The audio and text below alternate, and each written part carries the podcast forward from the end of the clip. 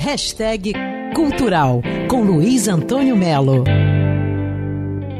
Isso que acontece com a gente. O Tony Belotto, que é guitarrista dos Titãs, está lançando mais um livro. Chama-se Dom. É a história de um ladrão de classe média que roubava os apartamentos pelo lado de fora. Ele subia pela parede. É uma história real. O Tony Belotto descreve. Era muito querido pelas mulheres, disputado. E ele chegou a ser considerado o inimigo público número um do Rio de Janeiro. A polícia inteira procurando ele. E ele era um garoto que, que assaltava residências e saía para se divertir em boate. Largado no mundo e nessa trip eu vou fundo.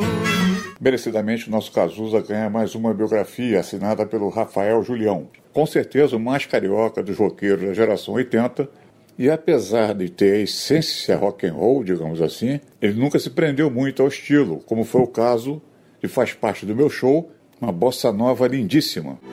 Faz parte do meu show, faz parte do meu show, meu amor.